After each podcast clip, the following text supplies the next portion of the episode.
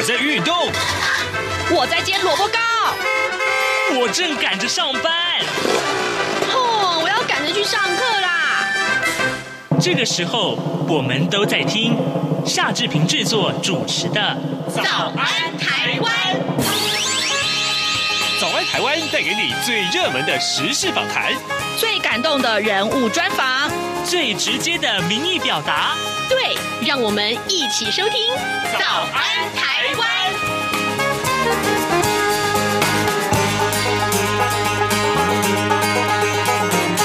早安，台湾！我是夏志平。今天是二零二二年的九月二十号，星期二。今天呢，志平要带您来探讨这个话题。呃，周末的两起地震，除了带来灾情啊，更让民众醒思：对地震的了解够多吗？地震有前兆可以预知吗？待会呢，志平要为您访问文化大学地理学系的程仁弘教授。我们请程老师跟大家来解说。其实有很多迹象可以看得到，然后可能地震即将发生。好，呃，在收听访谈单元之前呢，志平有一点点时间跟大家说一说个平面媒体上面的头版头条讯息。我们首先看到《自由时报》上面提到的是，美国总统拜登他呃在度提到了中国如果武力犯台的话，美国会出兵防卫啊，这是去年以来的第四度提及护台的表述，同时也是呃美国的佩洛西议长他到台湾来访问之后的第一次表述。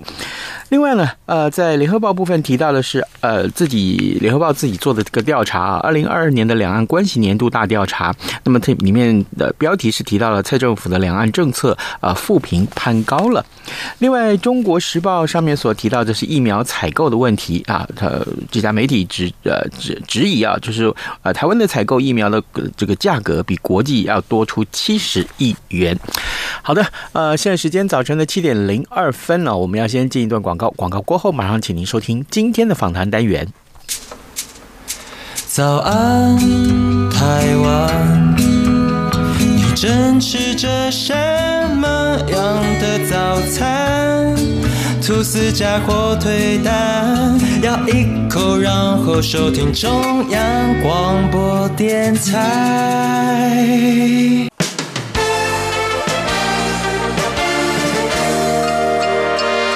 早安，笔记本。这里是中央广播电台台湾之音，您所收听的节目是《早安台湾》，我是夏志平。各位听众啊，过去这个周末有连续两天呢，呃，台湾的东部发生了瑞士规模六点四和六点八的地震啊，不但是有灾情啊，也让民众的生活受到了影响。这个时候，我们要为您连线。中国文化大学地理学系程仁洪教授，我们请程老师带大家来了解台湾的地震断层啊。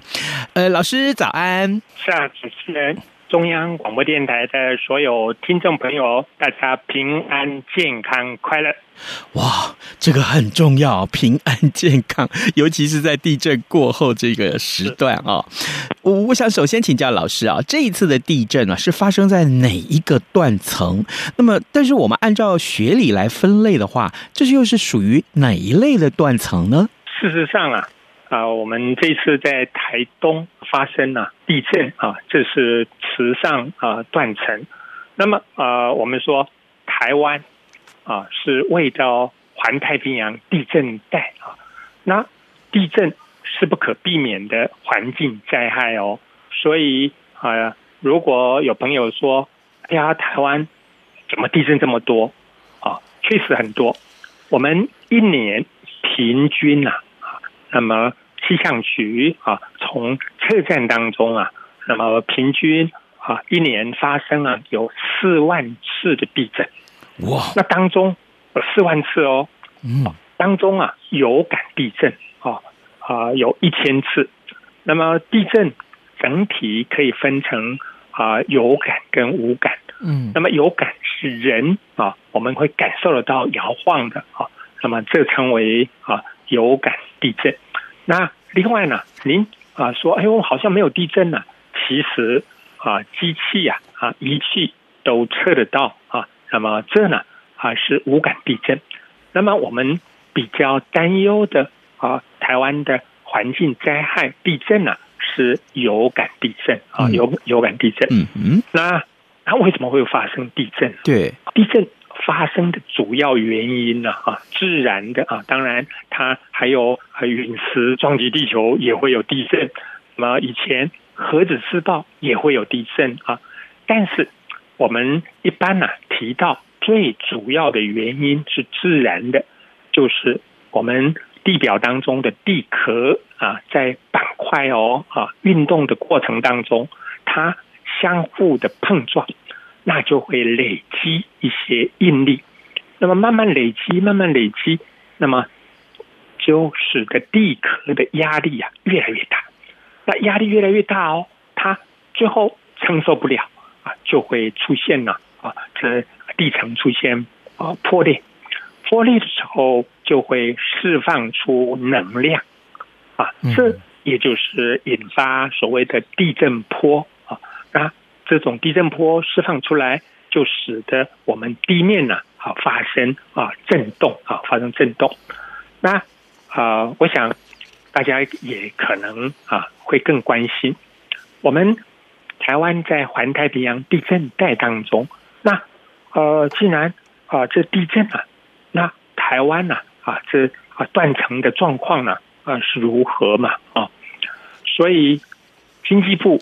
中央地质调查所最新的是二零二一年哦，嗯，它啊统计发布哦，我们全台目前啊统计的结果有三十六条，嗯，活动断层，啊，这种断层呢，那么什么叫做活动断层？活动断层呢，就是指距离现在十万年以来。这个断层呢，曾经活动过，嗯，或是啊，目前没有活动，但是未来很有可能再度活动的断层，嗯哼，啊，所以也就是我们说啊，昨天啊，今天啊，这密集啊，台东啊发生的啊，这呃地震呢，事实上呢，就是啊断层活动断层啊所引发的。那么活动断层主要的意涵。它是活的，它呢会啊，那么呃，在周期的时间，它就会活动，一活动就引发地震波，就带来环境的灾害。那么呃，最近啊，可以说啊，大家印象最深刻的重大的啊地震，就是民国八十八年啊九二一啊地震哦，是。那那么九二一地震啊。啊，它也是断层所引发的。九二一的地震是由车龙府断层啊所引发的。那么最近这几天哦，刚刚啊，像主持人特别提到啊，哦，东部的地震呢，那啊是哪个断层？嗯哼，这几天呢，东部的地震呢，就是池上断层是所引发的。那东部除了池上断层哦，还有。鹿野啊，也有个断层，嗯，立吉也有断层，是。玉里还有断层，奇美也有断层，哦，瑞穗啊还有个断层，哦，那顶顶还有个断层，那再往北就是到花莲米伦也有断层，嗯，所以在东部哦就有八条断层，是，所以哦我们啊花莲台东啊，那么住在。啊，东部的呃朋友呢，时常会感觉说东部呢，好像时常啊、呃、一下子就动一下啊，天摇地动。哦，因为它的活动断层啊密集啊比较多。是。啊。那我们住在北部台北的朋友呢，也可能会关心哦。哎，对，我们台北啊西北部嗯。也有一条啊三角断层是，也有一条断层。那当然，可能大家会关心哦，哎，我们住家附近呢，啊，是不是有活断层哦？哦，嗯，那所以啊，我们呢怎么办呢？我们想要了解一下，我们就可以到经济部中央地质调查所，嗯，啊，可以去查询哦，哎，在我们的县市住家附近是不是有活断层？嗯。如果啊，我们啊住家附近有活断层，那表示未来啊确实会啊有地震的啊呈现跟发生，所以我们啊在建筑结构啊就要特别的强化啊，我们也要随时呢看看啊我们的啊这啊屋子的啊那么梁柱啊结构安全，那以及呢我们的家具啊那么是不是牢靠啊？那整体如果。您现在的房子，嗯，是在民国八十八年是九二一地震以后新建的房子啊，嗯，整体上啊，因为已经有加强建筑安全的结构啊，嗯，那么的要求，所以啊，整体上呢，应该啊比较放心。是，那么比较担心的是八十八年以前甚至更早的。啊，老旧的房子，嗯，啊，它的结构安全哦，就要啊特别的注意哦。是，老师，您刚刚提到了呃有周期这件事情，对不对？那也就是说，我们可以这样子来看待吗？就是说，民众会不会这是一个错误的认知？讲到了这个周期，那也就是说，它固定会呃活动喽？是这样子吗？啊、确实，它。呃，因为受到利益的挤压，嗯，它就慢慢累积哦，嗯，累积到哦，它受不了了啊，它就呈现了，把能量要释放出来，所以地层呢就出现断裂，所以我们可以看到哦，那么啊，地震的时候可以看到地面会隆起，也就是这是一条断层线啊，所以有时候呢，长几公里，甚至呢上百公里啊，它一条哦，整个隆起来啊，像九二一。啊，在中部啊，就呈现了啊，地面操场整个隆起来，对，这就是啊断层线，嗯啊，就是这一条啊，那它左右两边力的压挤，它呢啊受不了了啊，哎，超过它的负荷，它就断裂啊，断裂就释出能量，是的，那它基本上确实是有一个周期，所谓周期，也就是。就力量慢慢累积，累积，累积到啊，它最大的限度，它就呈现了啊断裂释放。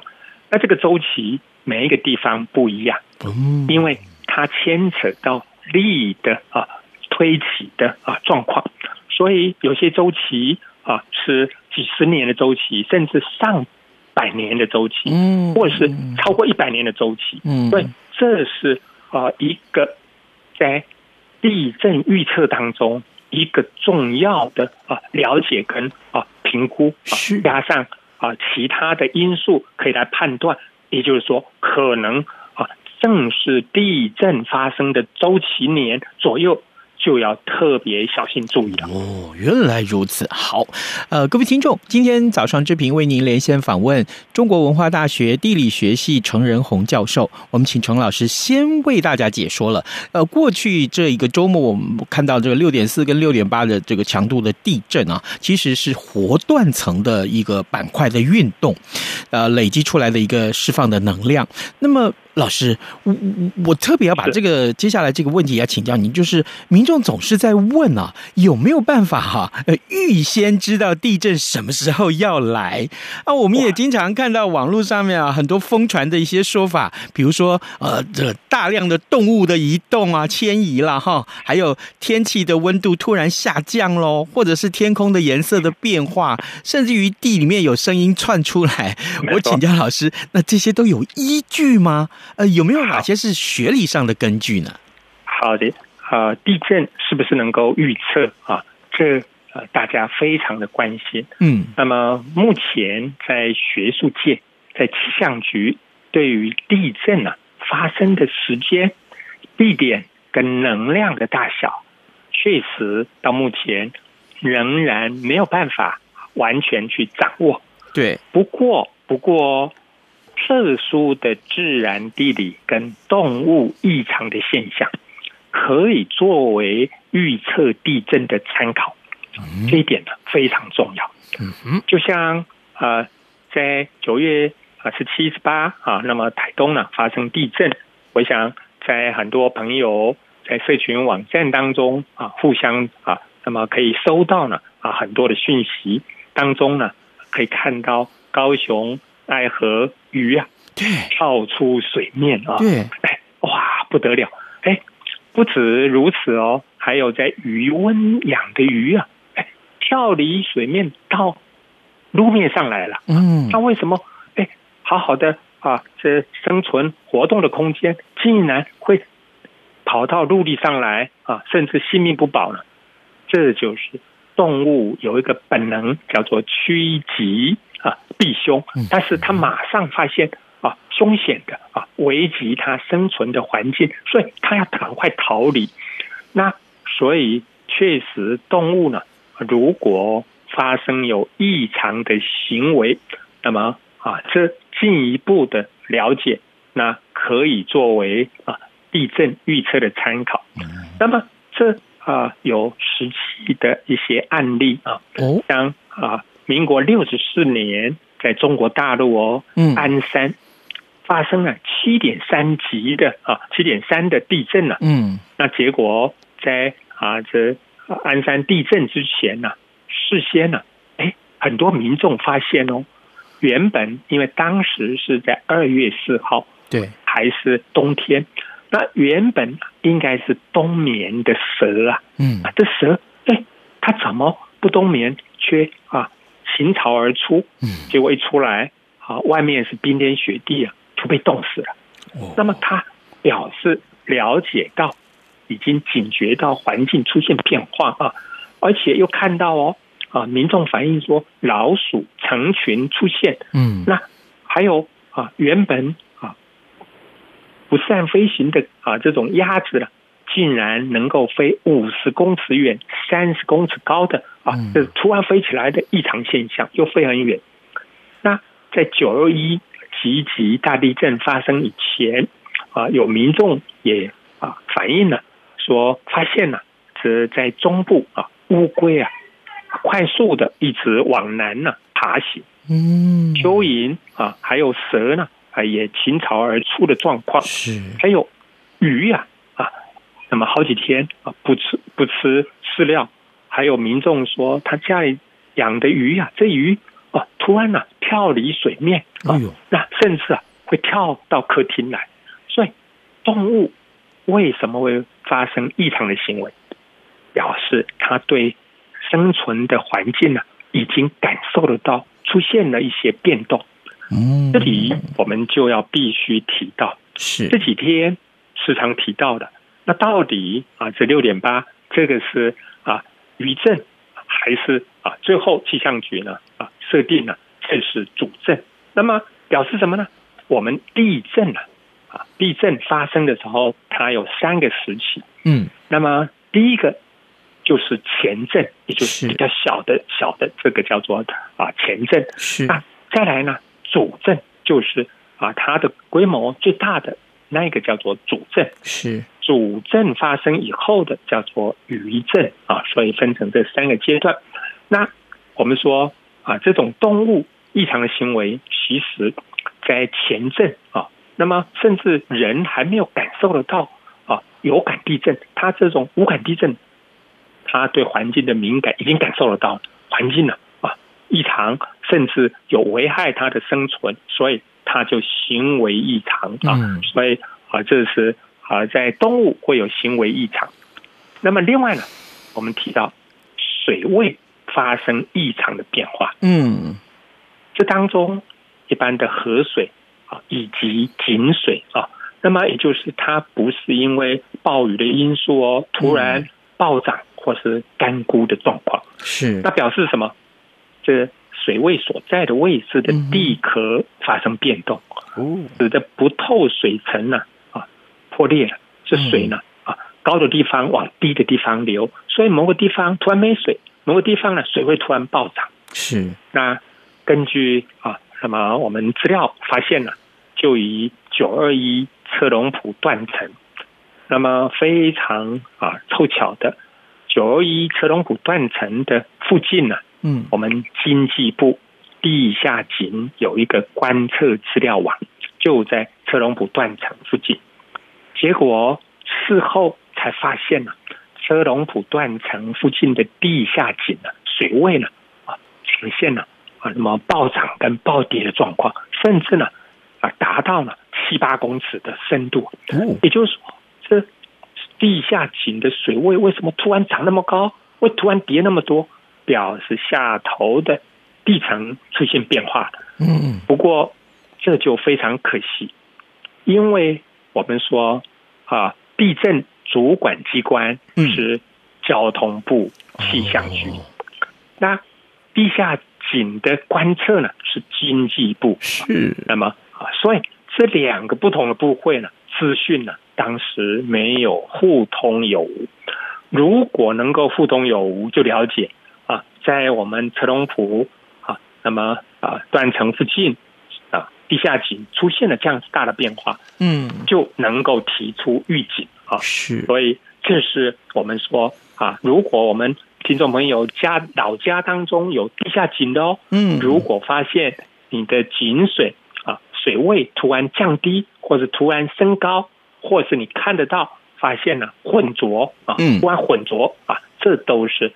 表示当地的地层出现变化哦，您啊要做适当的通报啊，以及要特别小心，表示当地呢短时间可能会有大地震的发生。我们还有所谓的气象发生异常的现象哦，嗯，比如说突然持续啊反常的高温、雷雨、大风大雨，或是啊水旱灾这种异常的气象变化。也容易呢诱发地震啊，所以啊，我们说长时间突然呢反常啊，这种啊气象发生的异常状况也要注意。是。另外，如果天空当中哦有空到郊外，可以看看天上的云哦。嗯。云啊有各种不同的形状，那么但是呢，在地震发生前。啊，我们的啊，大自然会预先有一个征兆提醒我们哦。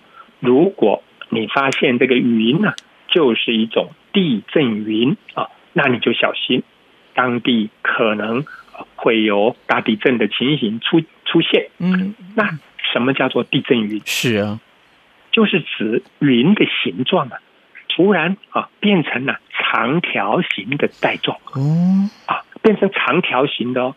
那么，哎，你就小心，这叫做地震云。主要为什么会这样子呢？因为我们的地球就是一个大的磁场，那么这云层啊，就是带着正负电荷的小水滴。那么地震呢，啊，那么发生前，地壳会出现变动，那磁场就受到干扰，就影响云层当中啊电荷的排列。就好像哦，我有一个啊实验马蹄形的磁铁，上头垫上玻璃，在玻璃上头撒上铁砂，这个时候啊稍微震动，就可以发现哦南北磁极啊，那么呈现了啊磁力线的啊排列。所以在天空中当中发现云变成长条状，你要小心，这就是地震云。这在日本，在台湾。我都亲自拍过啊，那么啊，在啊发现地震云，结果呢啊呃啊隔天啊就发生地震的状况啊，所以下一回啊天空的云啊，您也是去欣赏一下，它有各种不同的形状哦，嗯嗯嗯，了解。再来，嗯，如果发现了啊地震层或是地震物的状况，嗯，什么叫做地震层？也就是不是人为的烧东西啦，啊，或是啊，那么烟囱所排放的污染啊，那么近靠近地面呢，却发现哦，它不是人为污染，但是发现了严重啊雾霾的现象。那么它的原理就像什么呢？如果早期棉被店当中啊，一条弦啊，可以看到师傅从棉絮当中一弹，结果呢，这些棉絮哦就会。弹出来，所以在整个空间就蒙蒙的一片。那刚刚我们有特别提到，嗯，那么大地震前会有前震，对，前震呢，就是会把地面上的很多尘埃就弹到空中来。那事实上，也就是啊，在中国大陆发生过多次，就是大地震前，那么白天哦，突然像黄昏一样。朦胧的甚至要开灯才看得到路啊。嗯，这就是标准的所谓的地震层或者是地震物，所以它不是啊人为的污染，而是地震的前震呢啊所引发的。哦，那除了这个之外，还有没有？有，还有电磁波，嗯，受到干扰。哦，我们说震源区啊，会释放巨大的能量，嗯，也就是产生电磁波的辐射，它就会干扰地面的电讯系统。是，所以您呢，啊，在家里头啊，看着电视或是手机打电话，同样的一个位置，突然发现了严重啊异常的干扰。嗯，平常收讯的很好，哎，但是怎么现在呢？哎，没有啊特殊的因素。啊，怎么会严重干扰？嗯，那您也要合理怀疑，那么也有可能就是啊地壳变动的倾向而发生电磁波受到干扰，是所以这也是一个前兆。所以有这么多的征兆是告诉我们，其实地震可能即将要来临了。老师，那一般的民众注意到之后该怎么做呢？才能够趋吉避凶呢？我们特别提到了。啊，如果刚发生啊大地震的时候，不要马上往外冲，嗯，因为物品容易掉落啊，伤害。那么甚至呢，大片的玻璃啊，那么掉落呢，发生更危险。也不能够搭乘电梯哦，可能啊，因为建筑物的变形或者停电呢，被卡到半空中当中啊。那么第二个，我们要特别提到啊，发生地震的时候啊，要在桌子底下啊趴下。不要在大的吊灯啊，吊灯的下面跟大型的家具旁边啊。那么这是啊，第二个要注意的。第三呢，嗯，晚上睡前啊，把手电筒啊放到床头柜，那么停电的时候方便照明哦。嗯，啊，也减少危险。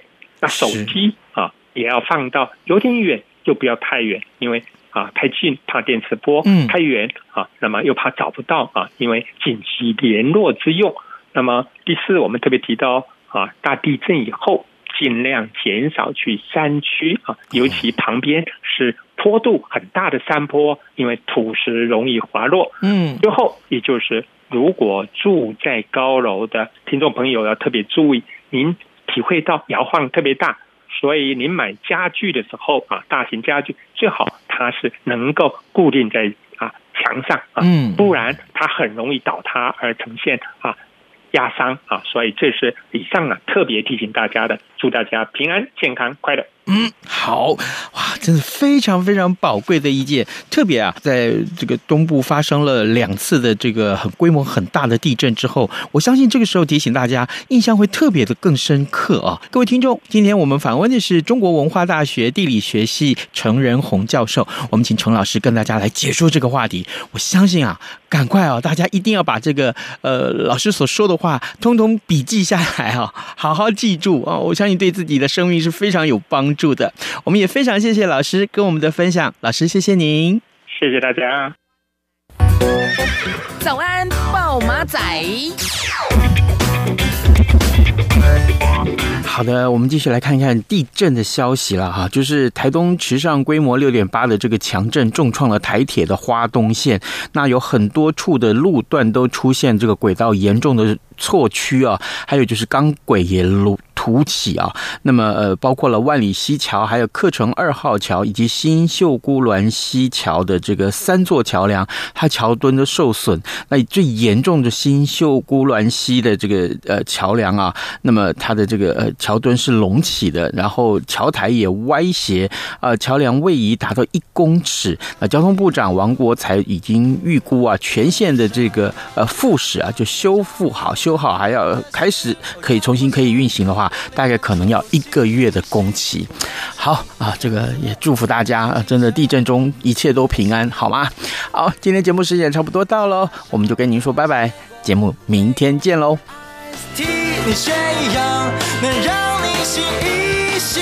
反正过了十二点，好多一样被丢弃。